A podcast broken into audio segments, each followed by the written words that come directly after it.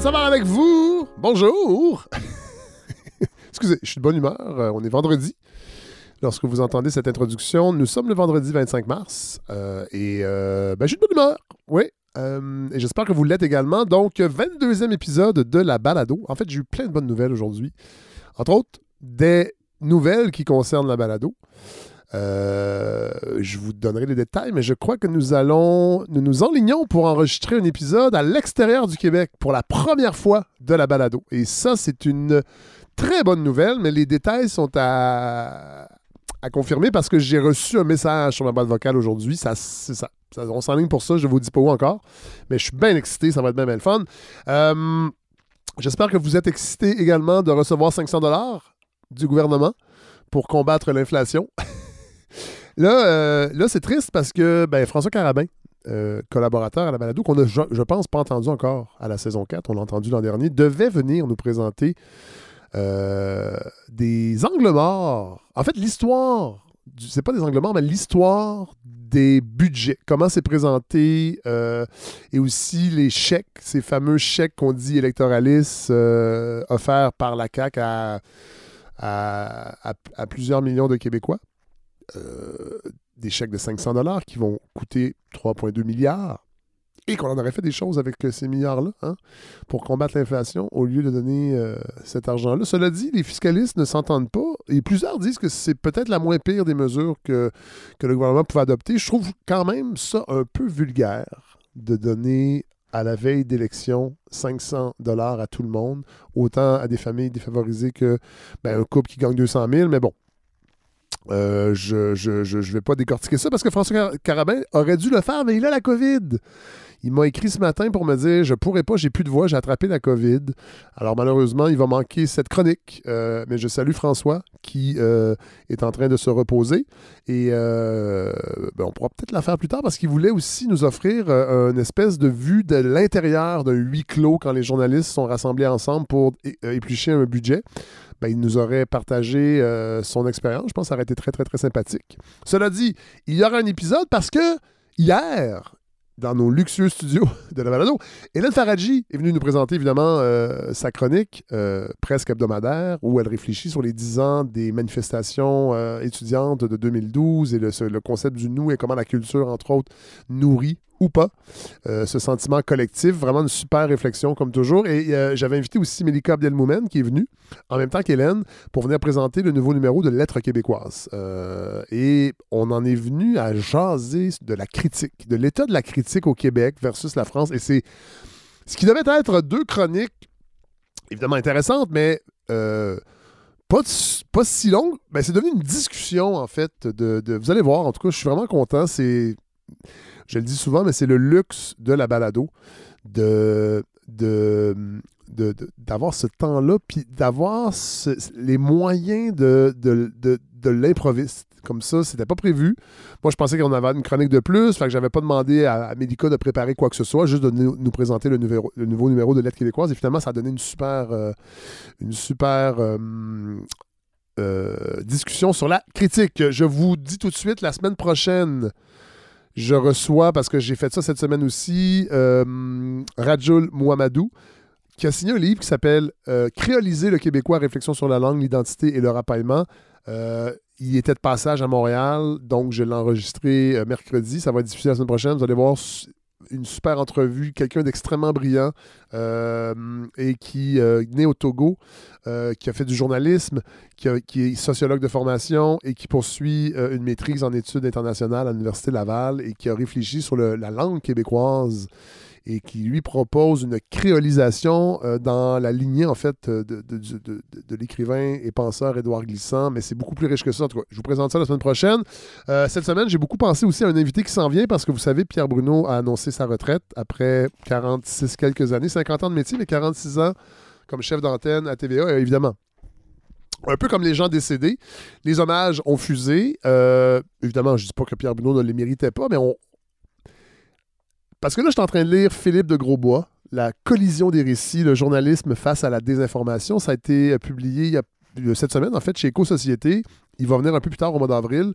Livre passionnant qui démonte un peu l'idée qu'on se fait des chambres d'écho, des complotistes, de pourquoi ils croient à des nouvelles que nous, on considère des fake news, comment le journalisme traditionnel ben, a de la difficulté à se remettre en question. Puis c'est drôle parce qu'en en, filigrane, ben, je, évidemment, depuis que je lis ce livre-là, euh, ma vision des médias n'a pas changé, mais il y a des intuitions que j'avais que euh, Philippe de Grosbois confirme avec euh, une approche sociologique, parce que c'est un professeur de sociologie dans la vie.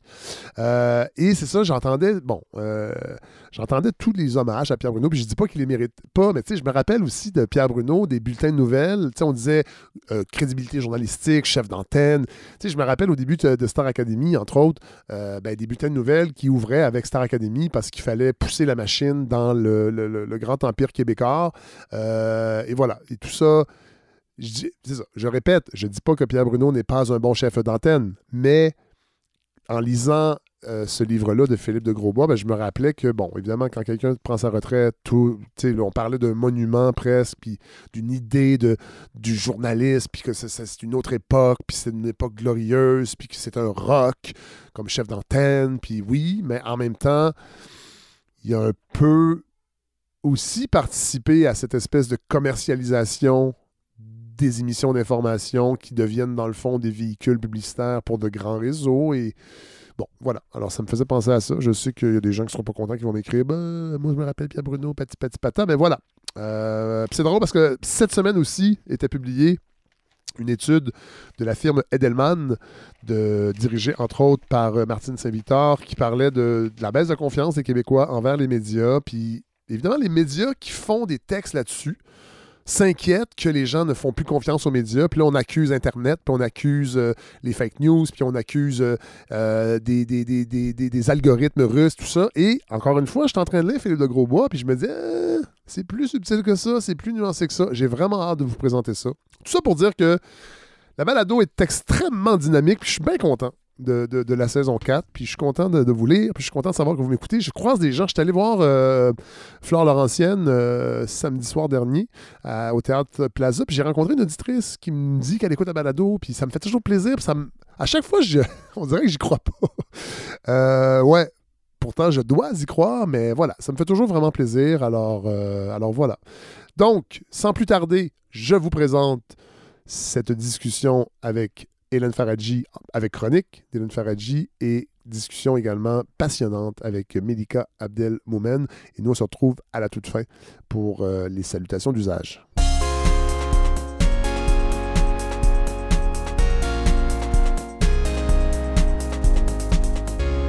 Alors, à l'aube de la sixième vague, je suis très heureux d'accueillir des gens dans mon luxueux studio de la balado. Hélène Faradji, de Salut Fred, ça va? Ça va très bien. Et Mélika Abdelmoumen. Allô? Bonjour. Bonjour. Vous venez de présenter euh, le nouveau numéro de Lettres québécoises. Oui.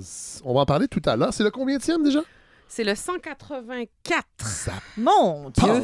Mais moi, c'est mon deuxième. Ah oui.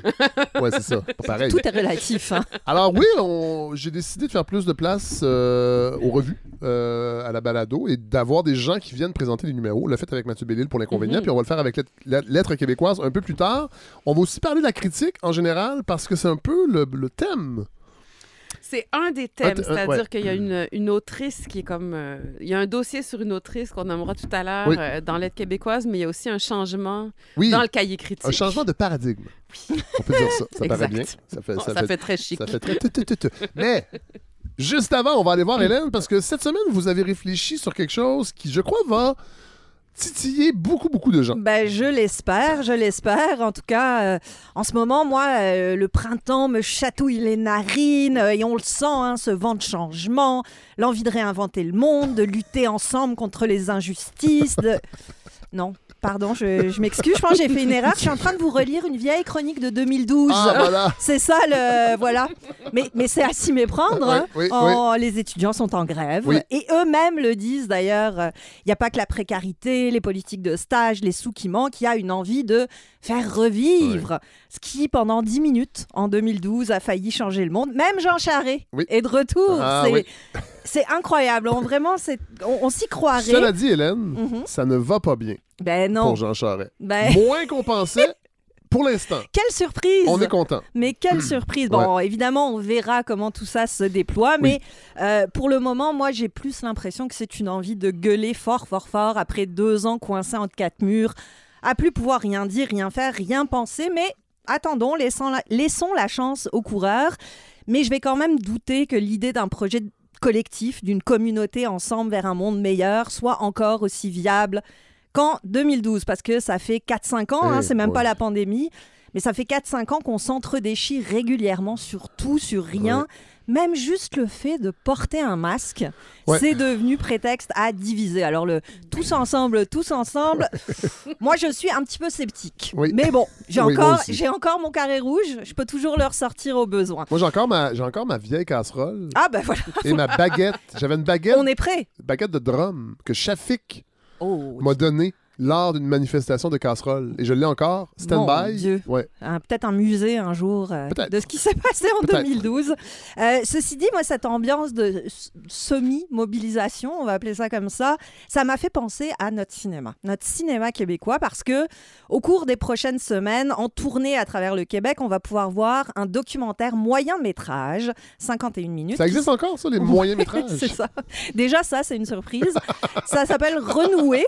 Et euh, euh, ça a la particularité d'avoir été conçu par deux cinéastes de Québec, Samuel Matteau et Maxime Laurin, mais aussi par trois députés oh. de l'Assemblée oh. nationale du Québec, soit Catherine Dorion, Émilise Le Sartérien et Sol Zanetti. On va écouter un petit extrait.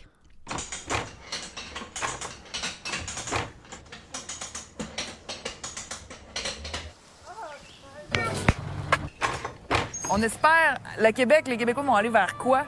Qu'est-ce qu'on souhaite?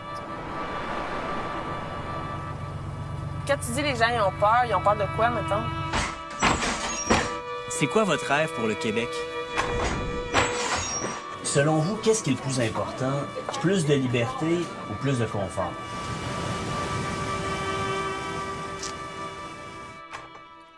Évidemment, il faut préciser que les trois députés sont de Québec solidaire. Ben oui, le gros jupon de Québec solidaire qui dépasse, évidemment. Euh, j'avoue, Hélène, que je me méfie ben de ces œuvres euh, issus de partis politiques en général. Que, ce soit les livres, c'est drôle parce que je me tourne à ma droite dans la bibliothèque, mhm. euh, qui est dans le fond le backup ici. il y a trois petites bibliothèques, c'est le backup, les bons livres sont en haut. Et il y a, euh, il y a des, ou des livres, j'ai pas eu le temps de lire, je les mets en bas. Et il y a le livre Ce qui nous lie, publié par Québec solidaire. Je sais pas que c'est un mauvais livre, mais je l'ai pas lu, puis je suis pas C'est sûr, c'est sûr qu'il y a quelque chose qui, à la base, fait qu'on ne s'adresse qu'à une partie d'une population qui est déjà convaincue, forcément. Hein. Je me doute qu'Éric Duhem va pas aller voir renouer, par exemple. Bon, mais parce que lui aime la liberté et le confort. C'est vrai.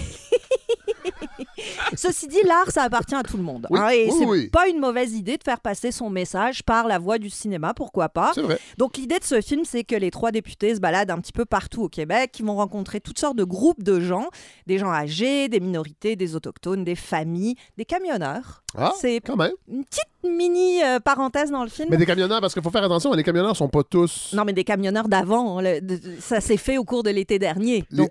les, les, camionneurs de la liberté ou les camionneurs qui travaillent? ben, Qui travaillent, mais on peut pas ah, savoir ben, exactement euh, ce qu'ils allaient faire. C'est une euh, minorité, il faut quand même le rappeler. Là, une minorité, voilà. Mais bon, on leur, on leur pose toutes sortes de questions sur leurs rêves, le, le territoire, ce qui manque, ce qu'ils espèrent ça règle rien, hein, ça ne cherche pas à endosser de revendications, ce qui est assez agréable. Ça cherche même pas à trouver de solution, mais ça prend le pouls. Ça, ça, va à la rencontre des gens pour que ces gens dont la parole et l'image euh, sont rarement médiatiques, ben, y aient accès. En ce sens, comme le plus récent film de Hugo Latulippe, Je me soulève, sur la création collective d'une œuvre poétique pour réfléchir à qui nous sommes, dans lequel on, voyait déjà Catherine Dorion, la, ah la suite dans les idées. Euh, ces films, ils s'inscrivent dans ce qui, dans le fond, est à l'origine même du cinéma québécois, c'est-à-dire le cinéma direct. Parce que l'idée du direct, c'est de se coller le plus possible au réel. Euh, ça a été fait parce qu'à l'époque, on avait des moyens de production plus légers, plus portatifs, des caméras, de la lumière, des micros. Mais l'idée, surtout, c'était de réussir à faire vivre sur l'écran le Québec, ceux et celles qui le peuplent, pour donner à voir, ou en tout cas donner enfin à ceux voir. Et ça, ça a fait que le cinéma direct, depuis toujours, il a été intrinsèquement politique. Oui. Et il l'est toujours. Hein. Euh, Pierre Perrault. Moi, j'adore ben ben relire. pas juste voir Pierre Perrault, mais lire Pierre Perrault. Quel bonheur. Je suis en train de faire ça. C'est vrai? Son, son récit de son voyage dans l'Arctique. Ah, c'est beau, hein? Ah, vraiment, vraiment, vraiment. C'est beau, puis ce grand homme parmi les grands hommes, il résumait tellement bien ce qu'était le cinéma direct. Il parlait par exemple de Michel Brault, il disait Michel Brault fait du cinéma non pas pour être admiré par les hommes d'ici, mais pour les admirer. Pour que le Québec, au lieu, de au lieu de consommer des images, se découvre enfin des désirs. Et un peu plus loin, il ajoutait Le cinéma direct, c'est un cinéma qui prétend s'éloigner du succès commercial pour se mettre au service de la parole des vivants et non pas du rêve des spectateurs. Ce qu'on comprend, c'est que la dimension politique du cinéma, elle naît lorsque le cinéma, justement, se met au service de ceux et de celles qu'il filme, quand il vise à révéler leurs paroles, leur quotidien, leur âme, quand il n'a pas d'autre but que de raconter une histoire, dans l'idéal, une histoire qui serait la nôtre. Renouer, Je me soulève, il y en a plein d'autres documentaires, ils vont dans ce sens-là. Et c'est pour ça, entre autres, que le soulèvement récent, je ne sais pas si vous en avez entendu parler, mais des documentaristes québécois contre le financement inadéquat, selon eux, de la SODEC. Hein, je rappelle qu'en ce moment, le financement du documentaire, c'est 3,4% du budget de la SODEC. Les documentaristes réclament 15% ce qui n'est pas non plus énorme. La hein. SODEC finance pas seulement le cinéma. Non, tout, mais dans l'enveloppe cinéma, dans l'enveloppe qui est consacrée au cinéma, la part du documentaire... C'est vraiment étonnant parce que la tradition du, documentaire est tellement forte. C'est donc c'est comme l'essai, Mélika C'est comme l'essai qui a une longue tradition au Québec et qu'on regarde toujours un peu. Ben, et, c'est aussi qui souffre de financement aussi, de problèmes, qui souffre de problèmes de financement aussi. Oui. C'est-à-dire qu'il faut qu'il soit littéraire pour être financé. Il ne faut pas que ce soit un ah. essai. En tout cas, il, y a eu tout un débat là-dessus. Mais c'est d'autant plus paradoxal que les, les documentaires québécois et les essais sont parmi ceux qui rapportent le plus. Ah, On l'a vu tout récemment, la part de l'augmentation de ventes d'essais en librairie. Ouais. Pierre McSween, hein, son livre, euh, ben, ça en fait partie. Ça, reste un essai. Sauf que ça a bondi dans les deux dernières années de je ne sais pas combien de pourcents. En fait, c'est comme Guinadon, il fait monter la moyenne de tout le monde. Voilà, exactement. Mais le documentaire, c'est un peu pareil. Le documentaire québécois est souvent à l'origine de vrais succès en salle. C'est des films qui durent dans le temps, que les gens aiment aller voir. Donc, effectivement, cette question du financement, elle est plus que pertinente et il est temps qu'on la règle assez définitivement. Bon.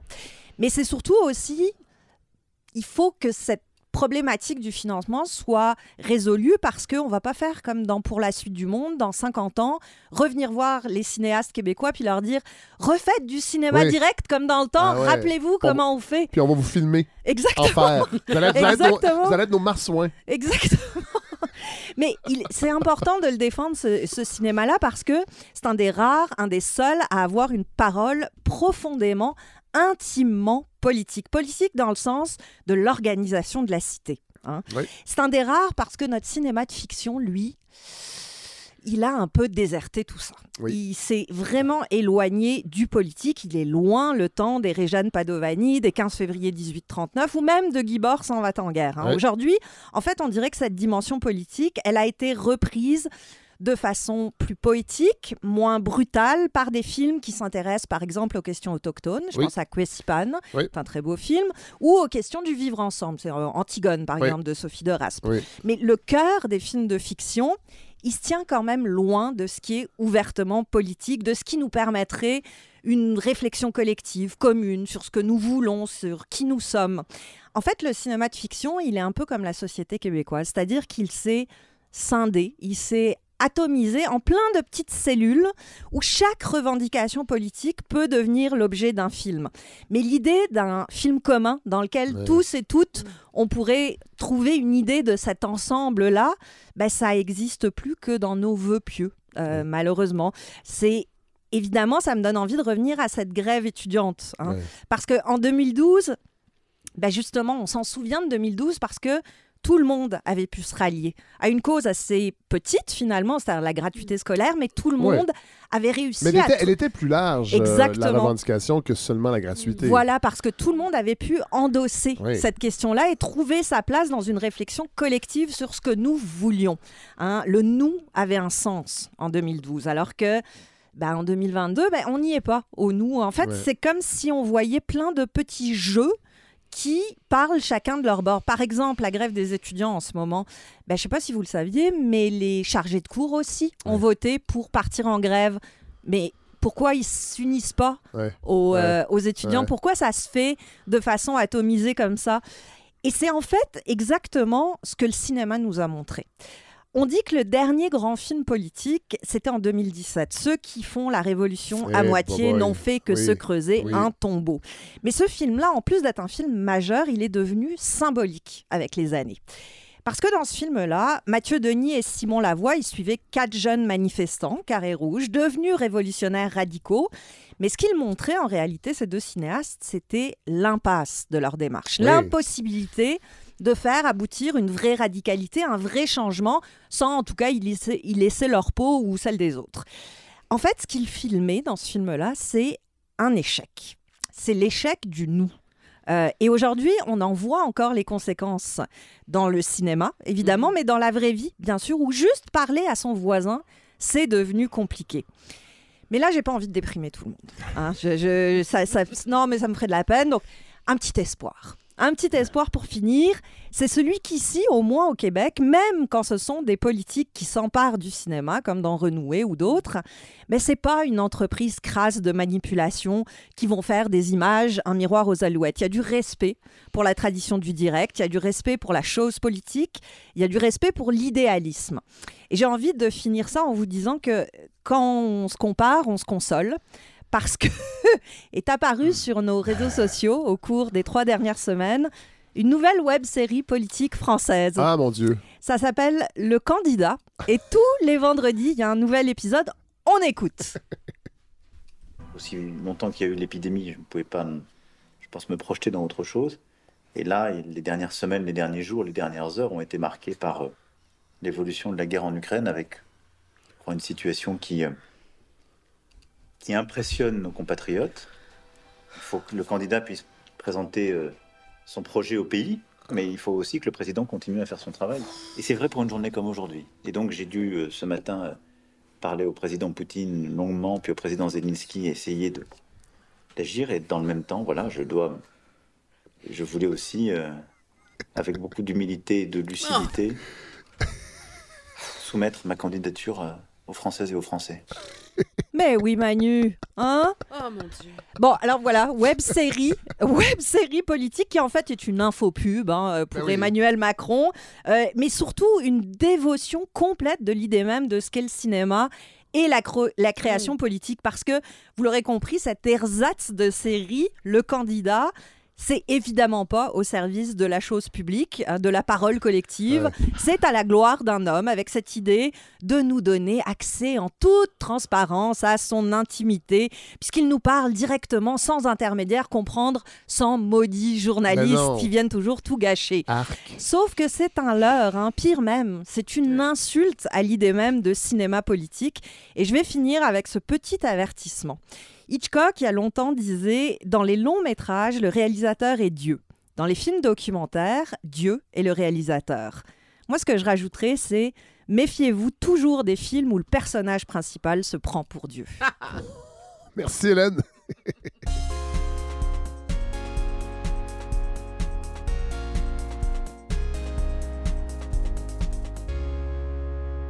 C'est drôle, ça me fait penser votre réflexion, Hélène. Vous parlez du le nous qui a disparu. Puis c'est drôle parce qu'en début de pandémie, on jouait beaucoup ah, bah là-dessus. On avait euh, l'impression que ça revenait. Hein. Et, dans les faits, on le savait que c'était pas ça. mais ça nous rassurait de penser que ça se pouvait ben, encore. Ben, François Legault jouait là-dessus ben beaucoup dans ses points de presse, puis la, santé publique, puis on disait, faites-vous vacciner pour les autres, mais personne, je pense pas. Puis c'est pas grave. Je pense pas qu'on se fait vacciner pour soi en premier lieu. bien sûr. On veut sauver sa peau. Hein. Mais, il y a une espèce de il y a une espèce de mythologie de la solidarité au Québec qui, je crois, est pas basée sur la réalité. C'est possible, ouais. On, se donne l'illusion qu'on est encore un nous pour continuer, mais dans le fond, c'est peut-être pas si grave, là. Je, je dis pas que c'est mal ou bien, là, mais faudrait peut-être arrêter de penser que c'est ça qui nous mm, anime collectivement. Mais bon. Puis on l'a bien vu. Euh, qu'est-ce qui en reste de 2012? Malheureusement, je, je suis pas sûr qu'il en reste. Moi, j'ai l'impression que ça fait 100 ans. Là. Oh, ben ça fait Ça a l'air d'un autre monde. Complètement d'un autre monde, 2012. Ouais, on n'est plus du tout là. Bon, euh, ben merci Hélène, vraiment. Euh, Delmoumen? Oui. Euh, on rappelle Qu'est-ce que Lettres québécoises pour les gens qui ne sont pas familiers avec les, euh, les, revues? Oui. c'est une revue, hein? C'est une revue littéraire qui a été fondée en 1976, qui est un peu historique, donc, et où il y a autant euh, de la création, une, section création, qu'une section où il y a des chroniques, qu'une très grande section critique. Il y a toujours une trentaine d'ouvrages critiqués. Nous, on trouve que c'est pas beaucoup parce qu'on peut pas tout faire, euh, puis ça nous fait toujours de la peine. Il y a toujours un dédeuil.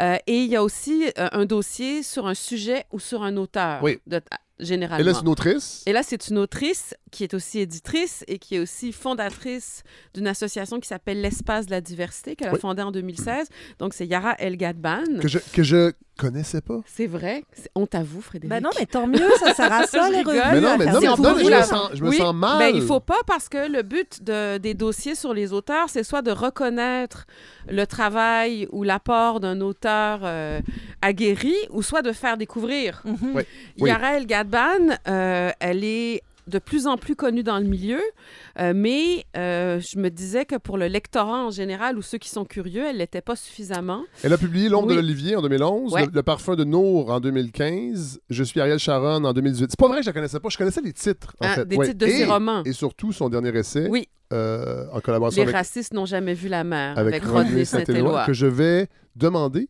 ah ben oui, pour les inviter éventuellement parce que j'entends beaucoup, de beaucoup de choses de ce livre-là. C'est un livre important. Je pense que c'est il y a un avant et après ce livre-là dans la discussion sur le racisme au Québec. Vraiment.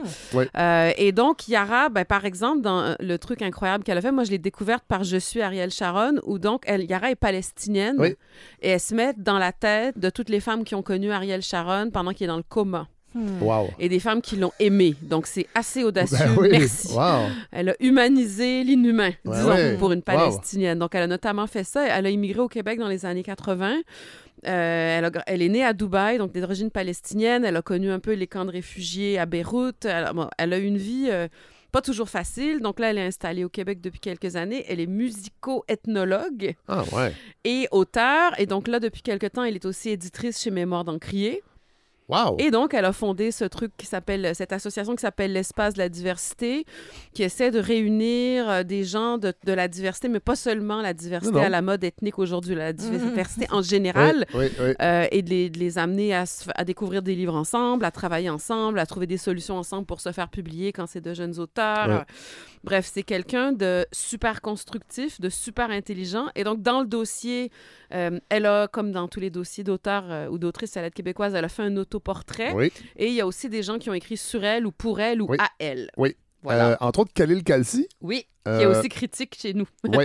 Et qui est, est, assez frontal. Il est assez frontal. Vous trouvez dans son texte ou dans la vie? Ben, dans, la, dans ben, ses critiques? Ben, dans ses critiques, en tout cas, j'ai lu des choses sur lui. Non, mais c'est bien parce que c'est pas habituel au Québec. De je trouve. prendre quelqu'un de frontal dans sa revue? Ouais. Ah ben moi, j'y tenais. Ouais. J'y tenais. Non, mais on a la difficulté avec ça. Ouais.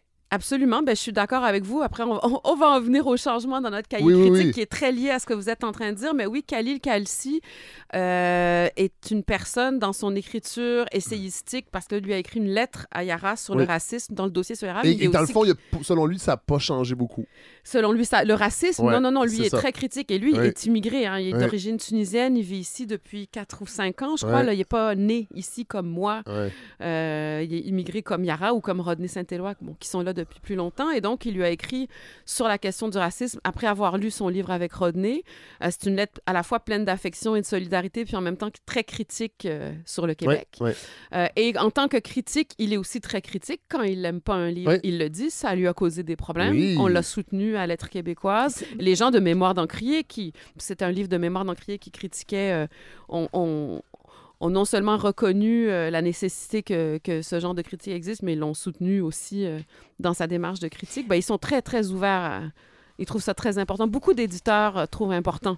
J'ai une question bien banale, mais ça veut dire quoi causer des problèmes? C'est-à-dire Ah, ben il y a eu un, une cabale sur les, médias sur sociaux. les réseaux sociaux. Pour qu'ils n'écrivent plus. Pas pour qu'ils n'écrivent plus, mais qui, qui, qui on, l'a traité de raciste. Mmh, parce qu'il n'avait pas aimé un livre qui avait été traduit par une personne de la communauté afro-descendante. D'accord. Euh, et euh, la critique elle-même, euh, ben c'est ça, il y avait des, reproches à faire au livre mhm. original. Et à la traduction. Et à la traduction qui trouvait, trouvait que c'était un rendez-vous manqué. Après, on peut être d'accord ou pas avec lui, évidemment. Oui. Mhm. Hein, on peut trouver qu'il est à côté de la plaque, on peut trouver qu'il a mal lu, mais de, de, de, là à passer aux accusations de racisme, bon, j'ai trouvé ça un peu compliqué. Parce que oui, en fait, c'est ça. Là, faut, je, veux qu'on on est rendu là, on a mis le pied. Vous avez publié un manifeste. Oui. Parlez, oui, ben en fait, le manifeste n'est pas seulement une réaction à ce qui s'est passé avec Cali, c'est une réflexion qui a été engagée depuis longtemps chez l'aide québécoise. Mm. Euh, parce que c'est un climat, là. C'est un climat euh, où... Dans les milieux euh, c'est un climat dans tous les milieux, j'ai l'impression. Mm-hmm. Je pense que au Québec, on a du mal avec le débat et donc, avec la critique, parce que la critique, c'est un discours sur une œuvre qui est elle-même un discours sur le monde. Et ce discours-là, on peut y répondre, on peut être d'accord, on peut pas être d'accord, mais normalement, tout ça s'enrichit, tout ça enrichit la pensée, tout ça enrichit la société. Et là, on arrive, je trouve, à un croisement où euh, c'est insupportable d'avoir de, et d'exprimer une opinion euh, négative ou en tout cas d'être en désaccord. Parce qu'il va avoir un ressac automatique. Ben apparemment, moi c'est ce que c'est comme ça que je l'ai vécu, ce que je l'ai vu depuis que je suis revenue parce que j'ai été absente du Québec longtemps depuis que je suis revenue en 2017, je suis sidérée euh, de voir euh, la difficulté à débattre sans soit tomber dans la polémique stérile de mm-hmm. personnes radicales qui n'arrivent pas à s'entendre et de personnes blessées écorchées ou de tout de suite tomber dans le consensus. et ce qui s'est passé par exemple avec le, le texte de Khalil Kalsi, je devrais dire Khalil, je prononce pas bien, Khalil Kalsi, euh, c'est que euh, moi, j'ai tenu à ce qu'il continue à écrire pour nous, lui et d'autres, hein, parce qu'il y a eu d'autres cas où mhm. des critiques, euh, il y a eu après des histoires qui sont, qui sont sorties de, avant que j'arrive de critiques qui avaient été très mal vécues par les auteurs, ce qui peut être normal quand une critique est négative, mais mhm. je pense pas qu'il faille reculer quand ces choses-là arrivent. Je pense qu'il faut nous, accepter de débattre. Euh, je pense qu'il faut accepter que la critique n'a pas le dernier mot sur, euh, sur l'ouvrage, euh, mais pas s'excuser d'avoir fait de la peine parce qu'un critique dans notre revue n'a pas aimé un livre. Je veux dire, puis même, je suis pas obligée moi-même d'être d'accord avec ce que les critiques dans l'aide québécoise ou les chroniqueurs écrivent. On a parlé quand vous êtes venu parler de... Mm-hmm. du numéro précédent. Ah oui, de, de Baldwin, Styron et moi. Voilà, oui, de, votre, de votre passage, vous, avez, vous, habité en France, on sait la France, le débat, c'est devenu même une posture esthétique. je c'est un jeu. C'est ça, c'est même devenu stérile aussi, dans le mmh. sens où on prend une question et on va forcer le débat sur des choses qu'il ne méritent pas forcément. Donc, oh, c'est l'excès inverse. nous, nous, quand on parle de critique, faut faire, c'est pas de démolir. Parce qu'ici, même au, Québec, on a la difficulté même avec le concept même de critique. On a l'impression que ça, ça, ne vise qu'à démolir une œuvre. Non, non, on parle d'un discours construit qui explique la rencontre d'un lecteur spécialisé qui est le critique avec une œuvre. C'est ça. Après, il y a une partie, une part d'appréciation personnelle. Évidemment, il y a une subjectivité. Euh, ça dépend, c'est assumé plus ou moins ouvertement selon les critiques et c'est tout. Et euh, bon, une des choses qu'on a fait, bon, à l'aide québécoise, on a publié ce manifeste pour réitérer notre position à nous face à la critique, qui n'est pas la seule. Ben, il y a des débats en ce moment dans le milieu littéraire qui, qui, qui existaient déjà au 19e siècle. Est-ce que la critique doit être plus empathique ou plus radical ou plus entre les deux ou plus analytique, ben nous, on a établi ou on a nommé notre position face à ça, euh, des choses qui ne plaisent pas à tous, notamment le fait qu'une personne n'est pas tenue de critiquer seulement des livres écrits par des auteurs qui, apprennent qui appartiennent à son groupe ethnique. Ouais, ouais, ouais. Ou au groupe ethnique qu'on lui prête. ça, ça, ça, peut être reproché, ça. Ben oui. Ben écoutez, c'est... Mais ça n'a pas de sens. Pour moi, la critique, c'est aussi rendre compte de sa rencontre avec le discours de l'autre. Donc, euh, l'autre, euh, bon, puis après, ça, ça, ça, pour moi, mais bon, ça, je sais qu'il y a plein de gens qui vont encore me chicaner, mais c'est pas grave, j'ai l'habitude, blindée. Écrivez-nous. Euh, le, le, fait de dire, par exemple, que euh, si j'étais critique dans l'aide québécoise, il faudrait que je critique des livres de personnes racisées, ben, c'est me, me, coller une étiquette. Demi, demi racisé. Oui, ben, en plus, il faudrait que ce soit des gens qui soient demi.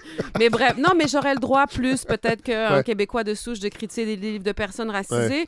Moi, ça me pose problème parce que ça met, euh, par exemple, quelqu'un comme Khalil ou quelqu'un comme. un, on a des critiques qui sont d'origine française, ils seraient obligés de ne critiquer que des livres écrits par des Français immigrés au Québec. Et eux-mêmes, ça les réduit. Ben oui. C'est drôle qu'on parle de ça parce que j'étais critique en France avant d'arriver au Québec mhm. et j'ai mis peut-être 4-5 ans avant de me donner le droit de critiquer des films québécois. Parce ah que j'arrivais ah d'ailleurs, je me disais j'ai pas le droit, je me sentais pas légitime, euh, mais j'ai fait mes devoirs. Je suis allée, ben, je suis allée éplucher mon cinéma québécois pour bien le connaître, pour bien le comprendre. Mais effectivement, on le ressent, cette espèce de pression. Mhm. Puis je la vis encore aujourd'hui. Il y a encore des gens qui me reprochent d'être française. C'est intéressant que les deux ensemble, vous soyez là pour mhm. parler de ça parce que vous, avez fait la critique bah de, film. Bah oui. Et est-ce que vous sentez, comme dans le milieu littéraire, une hypersensibilité. Bah sur les films québécois. Alors c'est particulier peut-être au cinéma, je ne sais pas si c'est la même chose euh, dans le milieu littéraire, mais on a une latitude euh, devant, par exemple, les blockbusters, devant les Marvel, les films français même, on n'a pas devant les films québécois. Ça, c'est évident. Mais il y a la distance géographique. Forcément, on ne fréquente pas. je pense qu'il y a ça, c'est que c'est des petits milieux. Oui, mais ça a été soulevé par Catherine Voyer-Léger dans un livre qui s'appelle Métier critique, qui est super intéressant. Qui est quelque part là-dedans. je suis dedans. Ah, ah, oui, c'est vrai. oui. C'est vrai. Et donc, elle parle de cet aspect-là. Mais pour moi, c'est pas une excuse. Euh, c'est pas une excuse. C'est pas une raison. Mais oui, il y a ça. Mais, mais forcément. Mais c'est parce que si on avait pas si peur de débattre et de se déplaire les uns aux autres, ça serait pas grave qu'on soit un petit et Si on comprenait, Et si on comprenait mieux aussi ce qu'est la critique, je veux dire, la critique d'abord et avant tout, en tout cas moi je le vis comme ça, c'est presque une enquête. C'est-à-dire que mhm. vous êtes devant une œuvre et vous essayez de comprendre ce qu'elle a à dire sur le monde. Ce que le message du film, du livre, peu importe, et vous le recevez forcément avec qui vous êtes. Donc, euh, la prétendue objectivité de la critique, laissons ça faire. ça n'existe pas. Et, c'est même complexifié par le fait que vous voyez le film à un moment X dans le temps, et à ce moment X, vous mhm. pensez Y. Hein. vous, allez peut-être penser Y plus 2 demain, Y moins 2 hier. Voilà. Mais l'idée, c'est que vous essayez de décrypter un message, mhm. vous l'évaluez, mais vous ne dites, c'est pas la vérité sur l'œuvre. Ça ne peut pas être la vérité. Ça n'existe pas la vérité en art. C'est dialogue. C'est une proposition de lecture. Exactement. Et c'est un dialogue aussi. Oui, évidemment. Pour les gens qui iront voir le film ou lire le livre, c'est qu'on a le point de vue de l'auteur ou de l'autrice, on a le critique. Donc c'est une couche qui s'ajoute. Absolument. Et après ça, nous, et nous on réagit. Et même idéalement, il y aurait les critiques qui peuvent entre elles être en désaccord et être tout aussi intéressantes les unes que les autres. Tout à fait. Bon, l'autre truc, juste parce que j'ai peur d'oublier de le dire, parce que c'est quand même important, on a décidé qu'on enlevait les étoiles du cahier critique de l'aide québécoise. Parce que dans le manifeste, donc, il y a cette position. Donc, qu'est-ce qu'il dit en gros, le manifeste? Ben, le manifeste, il, explique notre position, qui est bon, un peu tout ce qu'on vient de dire là, mais aussi le fait que le texte de nos critiques, euh, les textes de nos critiques sont des textes extrêmement travaillés, en général très nuancés, et qu'on se rend compte, ça fait longtemps qu'il y a une réflexion à la québécoise, mais là, on a sauté le pas, que le fait de mettre des étoiles à la fin, ça atténuait ou ça masquait la complexité des textes, donc on a décidé de les enlever. Ah, c'est intéressant. Et donc, ça fait que maintenant, moi, j'ai eu à relire, évidemment, chaque numéro avant que ça parte chez l'imprimeur, on les relit, euh, tout ça. Et j'ai relu, j'ai lu, le parce qu'il est édité par Nicolas Giguère, notre cahier critique, c'est important de le dire, c'est lui qui dirige le cahier euh, de main de maître. Et moi, je relis derrière, là, avant que ça parte chez l'imprimeur. Et c'est une expérience complètement différente de lire 30 textes qui rendent compte de 30 lectures, de 30 ouvrages québécois, et il n'y a aucune note, mhm. aucune note au sens d'évaluation, nulle part. Et, là, on est obligé d'essayer de se mettre à la place ah du critique puis de comprendre sa lecture. C'est marrant parce que Télérama, cette semaine, a décidé de changer aussi son rapport à la notation critique, mais ils ont fait le choix inverse de vous, c'est-à-dire qu'ils ont rajouté... Vous savez, Télérama, c'est toujours des petites mhm. faces. Hein, c'est une petite ah face Qui, euh, qui est mécontente, qui est moyenne contente, qui est très contente je pense qu'ils en avaient quatre. Ils en ont rajouté une. Et alors, dans leur tête, ils ont justifié ça en disant oui, ça nous permettrait d'être plus nuancés. Ah puis d'apporter plus de euh, justesse à nos évaluations critiques, ce avec quoi moi je suis en complet désaccord. Euh, c'est pas parce que tu rajoutes une petite face que tu vas avoir la mm. subtilité puis la nuance. Puis ça a toujours été une façon de réduire la critique à un argument publicitaire. Les, les étoiles, les ben cotes. Les... moi, j'avoue que souvent, pour les, dans les cahiers week-end des différents journaux, les, les cahiers culturels, les critiques d'albums de, de, musique, je regarde les étoiles en premier ben, pour savoir si je vais lire le texte. Et c'est pas ben, pour rien que c'est ça, qu'on récupère sur les affiches de films, ben sur les bandeaux de livres. On va voir le 3 étoiles, 4 étoiles. Mais qu'est-ce que ça dit en quoi ça me renseigne sur le film, sur le livre, sur... en quoi ça me fait comprendre ce que mhm. ce film-là est? Ou dit. Oui. Ben, et puis d'autre part, ce, ce, dont on se rendait compte avec mes collègues, là, parce qu'on est quatre et puis on était tous les quatre d'accord pour euh, faire cette démarche-là de les enlever, c'est que ça, ça, ça fait qu'on lit les textes souvent en diagonale. Évidemment. Et là, de devoir les lire en entier, le texte, la critique devient elle-même une œuvre, mhm. une œuvre sur une œuvre qu'on lit comme telle, qui, où on peut trouver qu'il y a des bons passages, des mauvais passages, des passages avec lesquels on est d'accord ou pas. Et là, d'une certaine manière, ça dédramatise, j'ai envie de dire ça dédramatise. tu sais, ça dédramatise ça dédramaqueenise le rapport à la critique. Enfin, j'espère que c'est l'effet que ça va avoir, euh, qu'on fasse ça à l'aide québécoise. Après, c'est notre position à nous. C'est ce qu'on essaie de dire euh, dans, dans, ce manifeste-là, notamment, c'est il y a d'autres manières de voir la critique. C'est tout à fait correct. Mm-hmm. On pourrait même en débattre les uns avec les autres. On pourrait même faire des balados là-dessus. On pourrait même faire des balados là-dessus. mais, dans l'idée du dialogue. Ben, c'est ça, oui, oui. Nous, c'est, nous, c'est vraiment pour ça qu'on se bat. Puis c'est de dire euh, que les gens lisent ce manifeste-là ou d'autres revues ou d'autres journalistes, puis disent, ah ben non, je vois pas ça du tout comme ça. Ou euh, moi, je suis pour la critique empathique qui, tient compte de la personnalité de l'auteur, alors que nous, on pense plus que l'œuvre doit être séparée de l'auteur. C'est des positions qui existent depuis de des relire siècles. Céline encore aujourd'hui. On peut en discuter. Céline Dion, vous la lisez? non, mais moi, ça, ça me, ça, me, ça m'interpelle beaucoup, euh, Médica Abdelmoumen, cette réflexion-là, parce que je travaille, moi, dans les grands médias aussi. Mm-hmm. Et juste de dire qu'on n'aime pas quelque chose, c'est très difficile. C'est très difficile. C'est très difficile parce que ça se fait pas. On ne parle que Ça se fait pas jusqu'à ce que quelqu'un le fasse. Ouais. Pour vrai, c'est qu'à un moment donné. moi, j'y prends plaisir, entre autres, à cette année-là. Ben, c'est grand J'y prends plaisir, mais je vous dis, au début, c'était pas facile. C'est pas facile. Parce que Puis moi, j'ai fait un topo complet sur mon, mon non-amour de Céline Dion. Mm-hmm. Parce que à chaque fois on reçoit des commentaires, il faut aimer Céline, il faut. J'ai pris cette figure-là parce que mm. elle est très connue, tout ça. Mais ça a été difficile. On l'a fait, puis c'était correct. Puis je pense qu'il faut juste être capable de dire qu'on n'aime pas quelque chose. C'est pas, pas juste négatif. Ben non. C'est juste d'être capable de discerner ce qui est bon ou moins bon dans ma subjectivité à moi. Mais je pense, il y a beaucoup de gens m'écrivaient me dire que ça fait du bien d'entendre quelqu'un qui n'aime pas Céline Dion. C'est quand même capoté. Pour l'artiste, que, que des gens nous aiment pas ou aiment pas ce qu'on fait, on n'en meurt pas. Je sais pas comment dire ça. Je vais dire, il y a plein de choses que je fais. Cela dit, la critique, il faut l'étoffer par la suite. C'est pas juste de dire qu'on n'a pas quelque chose. Ça. J'aime, j'aime pas, ça ne sert à rien. mais on s'entend que Céline Dion, ça changera rien au nombre d'albums qu'elle vend, au nombre de tickets qu'elle vend. C'est pas ça l'intérêt de la critique. Encore une fois, c'est pas une courroie publicitaire, la critique. C'est pas censé être là pour aider à vendre des livres ou à faire rentrer les gens en salle. Ça n'a rien à voir. Ou pour euh, convaincre les gens de lire ou d'aller au cinéma, il y a des des, lieux ou des médias qui, ou des émissions qui ont ce projet-là, c'est correct. Moi, ce qui m'énerve, c'est pas que ces émissions-là existent, c'est qu'il y a très peu de place pour d'autres, ah ben pour d'autres choses. Bon, là, on va aller écouter, hein? on va écouter un extrait, mais après ça, je veux qu'on mhm. euh, qu'on discute de ça. Le mensonge dans l'art, le mensonge dans la littérature. Quand est-ce qu'on ment? Pourquoi on ment? L'art du faux? Euh, vous parlez de Norman Mailer. Vous écrivez une chose intéressante. Vous dites après cinq lignes, là, je vous cite grossièrement, c'est mieux écrit que ça, mais vous dites le journaliste devient un roman. Euh, Simon. Oui. Pourquoi, pourquoi c'est intéressant le faux? Dans l'art d'abord, pour vous?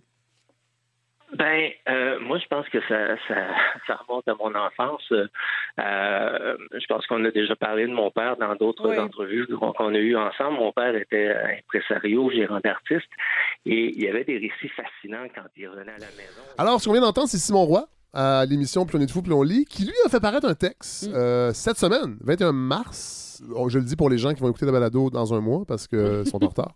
Parce que ce sont des épisodes très, très denses. On On peut pas tous les écouter samedi. et euh, bon, ne donnent pas d'émission, mais on la devine. Euh, et ça, ça, ça, s'inscrit dans la réflexion qu'on a sur la critique, bien que. Mm-hmm. C'est plus ou moins ça, mais lui disait que, dans le fond, euh, c'était pour son livre fait par un autre, mhm. euh, Simon Roy, qui a publié Rouge Kubrick, mhm. son, livre marquant pour bien des gens. Euh, bon, disait qu'il a reçu des questions de la recherchiste qui lui avait promis 28 minutes d'entrevue.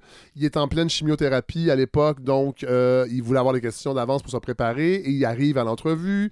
Et là, on, il trouve qu'on ne parle pas du tout de son livre. L'entrevue, finalement, dure 11 minutes et il se pose des questions sur la place que fait les grands médias de la critique. Bien que là, c'était une entrevue. C'était pas. Ben, c'est ça. C'est qu'il y, a, peut-être une, une, méconception à la base de ce texte-là, ou en tout cas de, ce, de cette lettre ouverte euh, qui est parue dans Le Devoir, de ce qu'est la critique, encore une fois. C'est-à-dire que l'art de l'entrevue et l'art de la critique, c'est pas la même chose. Puis je me souviens, moi, euh, quand j'ai commencé, c'était au Ici, Feu le Ici, il y a très longtemps.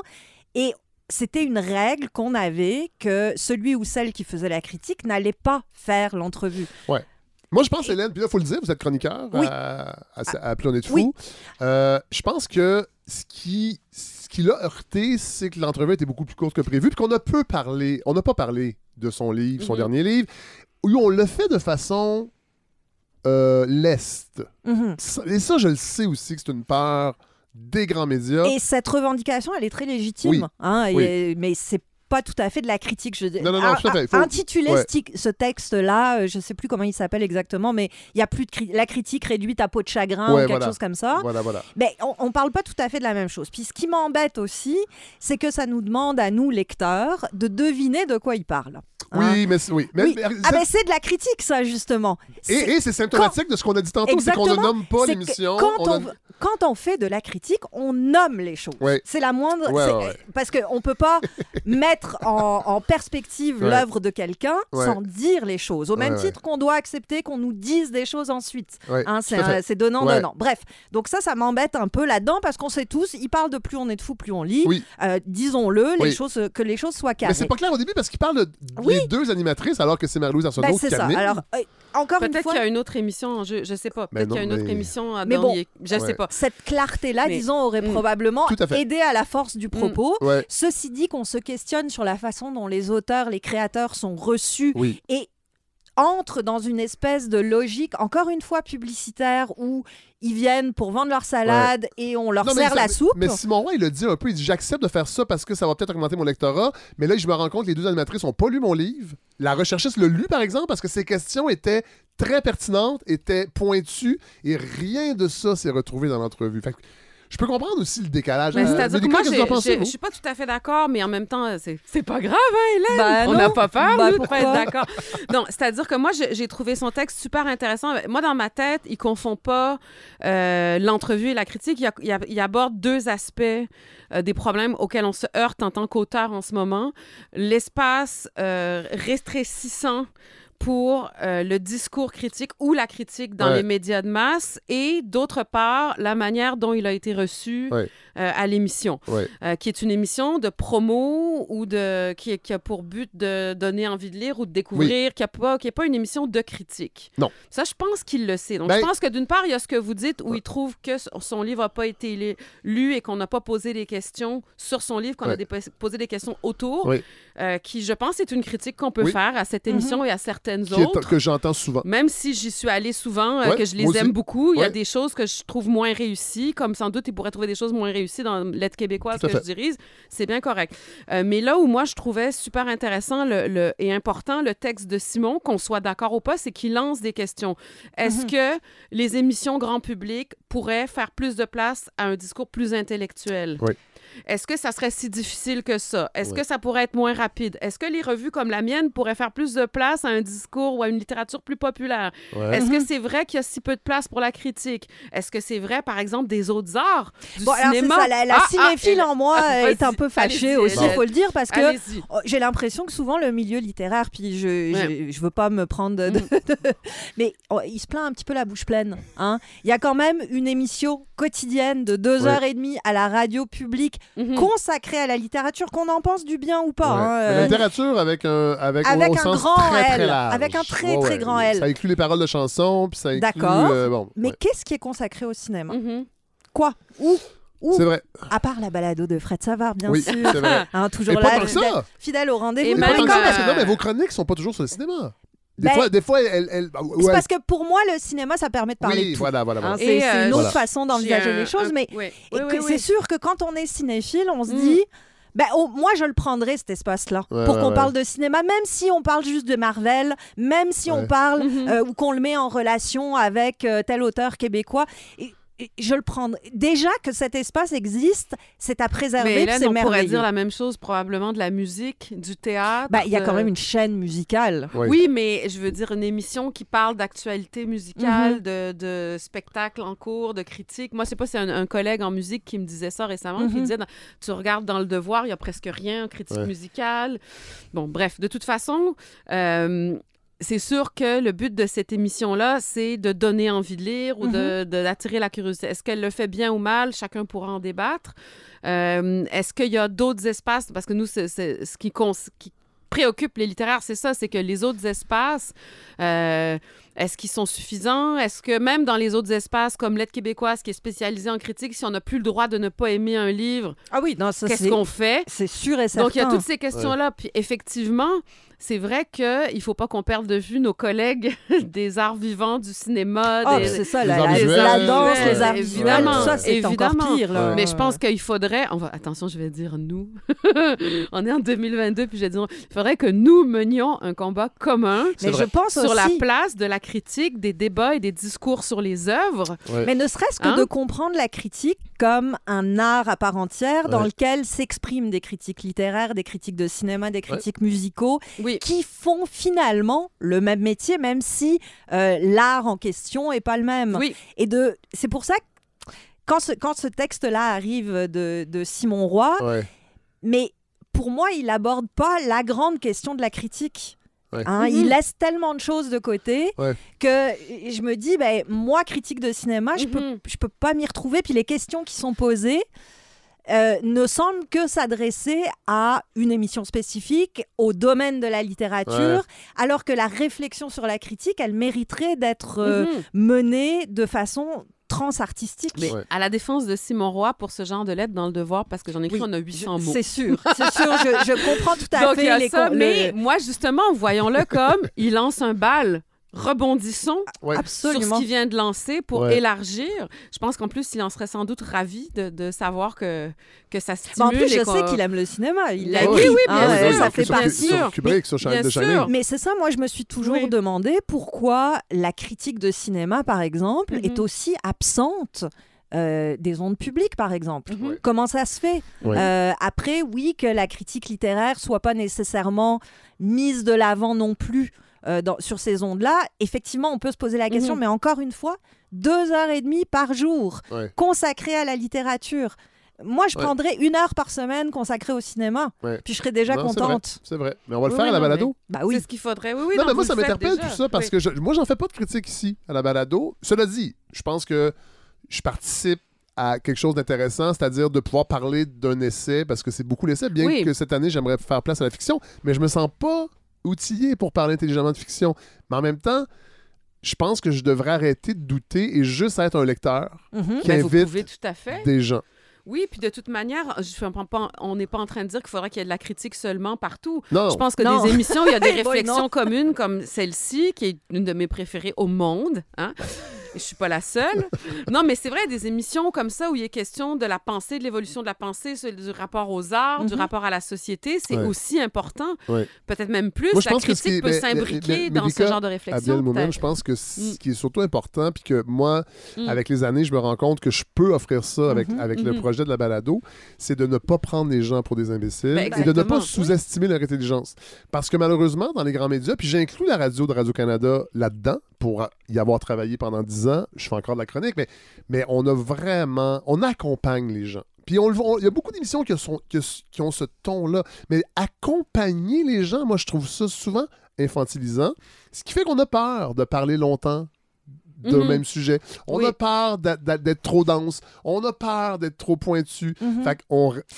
Mais ça dépend aussi euh, de quel animateur ou animatrice vous accueille dans son show. Puis je parle en connaissance de cause. J'étais 10 ans à Médium Large avec Catherine Perrin et j'ai eu un espace pour faire de la critique comme je n'ai pas retrouvé ailleurs d'aucune autre façon. Euh, et on était dans l'idée du débat puisque j'étais avec Georges Privé. Mhm. Donc l'idée c'était d'avoir deux points de vue sur des mêmes œuvres. Euh, ceci dit, cet espace-là, aujourd'hui, je réalise à quel point il était rare et précieux. Hein, parce que je ne l'ai mhm. pas retrouvé par la suite ou en tout cas de cette façon-là.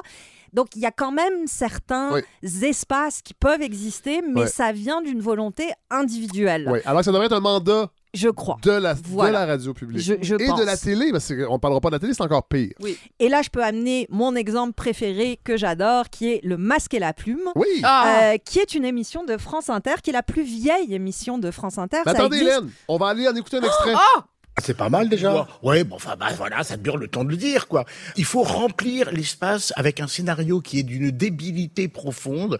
Euh, Thomas Bidguin, quand même, euh, qui est le scénariste de Jacques Audiard, euh, s'est fourvoyé dans une espèce de création de petites scénettes afférentes autour de ça. On nous explique comment on a reconstitué un faux PC pour pouvoir occuper Macron pendant qu'il venait visiter les foules et de manière à ne pas entraver le travail des vrais pompiers et des vrais héros, bien évidemment.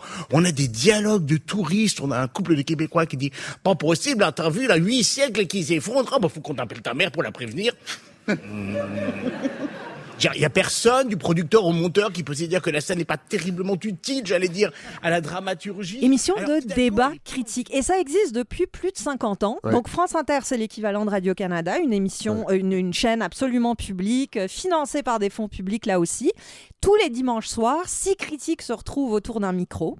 Une semaine consacrée au cinéma, une semaine consacrée à la littérature, une semaine consacrée au spectacle, au théâtre, avec à chaque fois des critiques de différents médias, donc des critiques de droite, des critiques de gauche, du centre, de ce que vous voulez. Et c'est une émission de débat critique. Ça dure une heure. Vous avez, on passe en ah, revue les sorties de la semaine, les films importants. Ça finit par un conseil de chaque critique pour finir avec euh, allez voir ça, c'est ma suggestion, blablabla.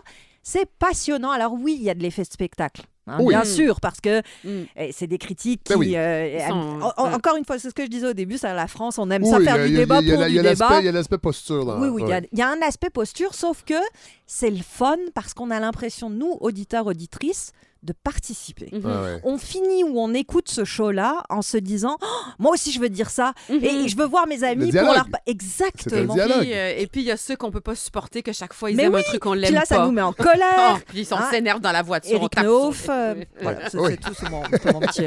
Non, mais il y, a quelque chose de. C'est vivant. Et ça rend le cinéma, la littérature, le, spectacle vivant parce que ça vous donne envie de participer à cette discussion-là. C'est le principe, le concept le plus simple du monde. Hein, il n'y a pas de chronique, il n'y a pas de, euh, de tag, il y a pas, c'est pas scindé en petites mini euh, chroniques plus ou mhm. moins publicitaires.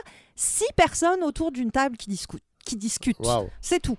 Et c'est incroyable comme ça fonctionne. Et c'est incroyable comme ça donne envie de refaire de l'art un espèce de mhm. socle commun qui appartient à tout le monde, pas juste, pas juste aux critiques, qui appartient à tout le monde et qui fait un espèce d'endroit où on peut se retrouver. Ça me fait penser à Renouer dont je vous parlais tout à mm. l'heure parce qu'on y déplore beaucoup la perte de euh, ce que appelle bon, le, le, parvis d'église. c'est un endroit où on pourrait tous se parler. Mais la culture peut être ça. Oui. Hein, il suffit de lui donner cette place-là. Les gens aiment parler de culture. Les gens aiment. Je dis pas les gens aiment les films ou aiment les. ils aiment en parler. Oui. oui. Hein, et, oui il y, a une richesse à aller chercher là-dedans qu'on néglige un petit peu. C'est drôle parce que ça me fait penser que notre approche de l'aide québécoise, en tout cas, et de la revue, c'est quelque chose que j'ai appris à développer quand je vivais en France parce que j'ai fréquenté les salons de la revue. Il y a un salon de la revue à Paris, il y en avait un à Lyon. Et que les revues, c'est ça, c'est la réunion de gens qui peuvent penser pareil, différemment, de différentes générations. Dans le numéro sur Yara, euh, El Gadban, par exemple, dans les chroniqueurs, il y a autant un Marc Fortier qu'un Yvon Paré, que Laura Doyle-Péan. Que... Et ces gens-là se côtoient, se rencontrent virtuellement dans les pages, sont pas d'accord. Et nous, en tant que lecteurs, on lit ça. Puis on se fait notre propre test, on se fait notre mhm. propre idée. On a ceux qui nous énervent, ceux qu'on suit tout le temps, ceux avec qui on est d'accord. Et je pense qu'une revue, c'est un laboratoire, mettons, de papier mhm. qui permet ça. Et puis ça serait bien de réussir à créer des lieux, des podcasts, des rencontres mhm. où ça pourrait sortir de, de la version. Ben, pas, la version papier est très bien, là, mais je veux dire qu'on puisse amener ça, justement, comme au masque et la plume, ou comme dans des soirées ou des, des colloques, des rencontres. Mhm. Hein, donnons-nous ça comme projet. Et on rappelle, bon, euh, juste terminer, euh, il faut quand même le dire, il y a une section création. Oui.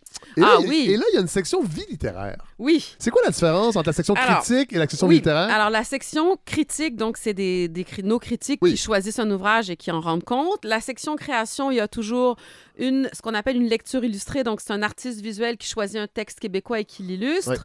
Euh, une section poésie, cette fois-ci, c'est Gabrielle Bouliane Tremblay, qui, je pense, jouait dans euh, Ceux, qui, font, les, révolutions. Ah, C'était comme ça qu'on l'avait découvert. Et écrivaine aussi. Euh, il y a Marie-Ève Bourassa qui écrit une nouvelle. Et dans la section vie littéraire, c'est des chroniqueurs. Donc, il y a Jean-François Nadeau qui tient une chronique, Laura Doyle-Péan, Marc Fortier. Et là, ben, il y a un hommage à Marie-Claire Blais par Lise Gauvin, qui était une de ses amies, prof à l'Université de Montréal, romancière et essayiste.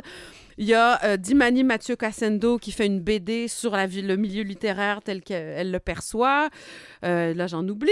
Mais oui, il y a une, nouvelle chronique qui est l'espace franco-canadien. Donc, c'est un écrivain franco-canadien qui, à chaque numéro, a une page pour faire ce qu'il veut. Donc là, c'est Chloé la Duchesse. Non, pas du tout. Subvention. Non, c'est la main tendue à d'autres francophones. Même pas. Ah non, non. C'est juste que les, les auteurs francophones hors Québec, on, on s'occupe en tout cas. C'est vrai. On crie à la solidarité, mais on fait pas grand-chose vrai. souvent. Donc voilà, on a décidé qu'on donnait une place. Et là, on rappelle pour les gens qui aiment lire, là, on parle de 80, 99 pages. Oui. Quand même. Oui. Aller jusqu'à 100, là, voyons. Mais je ben, pense qu'avec la publicité, ça fait ça. Avec, la, avec la magnifique oh, publicité. de la balado. Exactement. Et le jupon des passes. Échange de bons services. Euh, et on trouve ça où? Euh, en kiosque, en librairie, euh, par Internet, vous pouvez le commander, vous pouvez vous abonner sur notre site web. Puis après, on fait des choses connexes. Là, j'ai le billet de la rédac chef, huit fois par année, j'écris un billet sur l'ensemble de l'œuvre d'un auteur dont on parle, à mon avis, pas assez. Donc là, c'était Edem Aoumé auteur de, du Boréal. Et puis, bon, je vous dis pas les autres tout de suite, non, ça non, sera non, des surprises. Mais donc, il y a sur le site web aussi du contenu différent. Ben merci, euh, Mélika ben, Merci à vous. Et merci, Hélène Faradji. Ben C'est toujours un plaisir. Et l'idée là, de, d'un laboratoire de discussion mm-hmm. sur la critique, là, moi, je garde ça en tête. Et euh, vous, allez, vous, allez entendre, vous allez en entendre parler, les auditeurs et les auditrices. Merci. merci.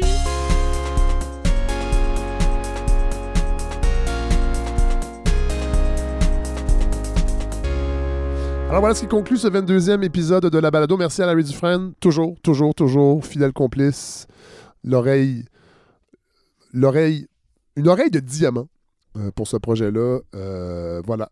Donc, c'est avec lui que je co-réalise, c'est lui qui fait le montage, c'est lui qui prend euh, les décisions finales sur... Je, délègue, moi. Comme ça, je, me garde un recul sur mon travail. Alors, c'est vraiment lui qui est le... comme le, c'est mon patron, en fait, d'une certaine, façon. Je sais qu'il va rire en m'entendant. Mais je le salue. Euh, merci Milika Abdelboumen. Euh, toujours un plaisir. J'ai une belle découverte cette année à la balado, euh, cette femme. vraiment. Évidemment, son essai était fabuleux. On l'a présenté il y a quelques semaines. Mais comme personne, comme contributrice à la balado. Puis là, ben, les, épisodes qu'on. En tout cas, le projet d'épisode, ou en tout cas de faire la place à la critique qu'on a parlé au début, ben, on, va, on va continuer à le peaufiner, mais je pense que ça pourrait ça pourrait exister. Euh, bon, vous savez que euh, on a peut-être une sixième vague qui s'en vient. Toc, toc, toc. D'ailleurs, je salue François Legault qui est en convalescence. Pauvre François Legault qui a attrapé lui aussi la COVID. Probablement qu'il n'aurait peut-être pas dû suivre à la lettre les instructions et les recommandations de la santé publique. Moi, ça fait plusieurs, plusieurs, plusieurs mois que je ne suis plus euh, le docteur Boileau dans les élucubrations qu'il nous offre et ça va très, très, très bien de mon côté. Je me sens en sécurité. Alors que si j'écoutais la santé publique présentement, je ne me sentais pas en sécurité. Alors François Legault qui a attrapé la COVID, on ne lui souhaite pas la COVID longue, mais euh, voilà. Donc on aura peut-être une sixième vague. Alors j'ai pensé encore cette semaine, parce que la semaine passée, vous savez, je vous ai offert une chanson. J'ai envie de finir avec une chanson maintenant à la fin des épisodes. Alors euh, j'ai pensé à une chanson euh, des années 60, française, de Richard Anthony.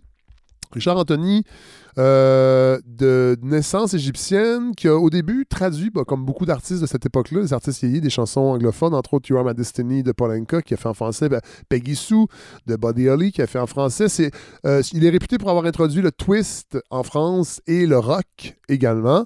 Et il a également fait une chanson qui est une. C'est en fait, son, troisième 45 tours, c'était une reprise du groupe des Coasters euh, pour les mélomanes, les coasters, évidemment, c'est ceux qui ont fait entre autres la chanson euh, Yakety Yak et si je me rappelle bien, Charlie Brown aussi que j'écoutais. Charlie Brown, quand j'étais très jeune, je trouve ça bien drôle. Alors, c'est une reprise de la pièce Three Cool Cats et j'ai l'impression que c'est malheureusement une pièce d'actualité avec euh, cette sixième vague qui se prépare. Bonne semaine tout le monde. J'ai déjà hâte de vous retrouver la semaine prochaine.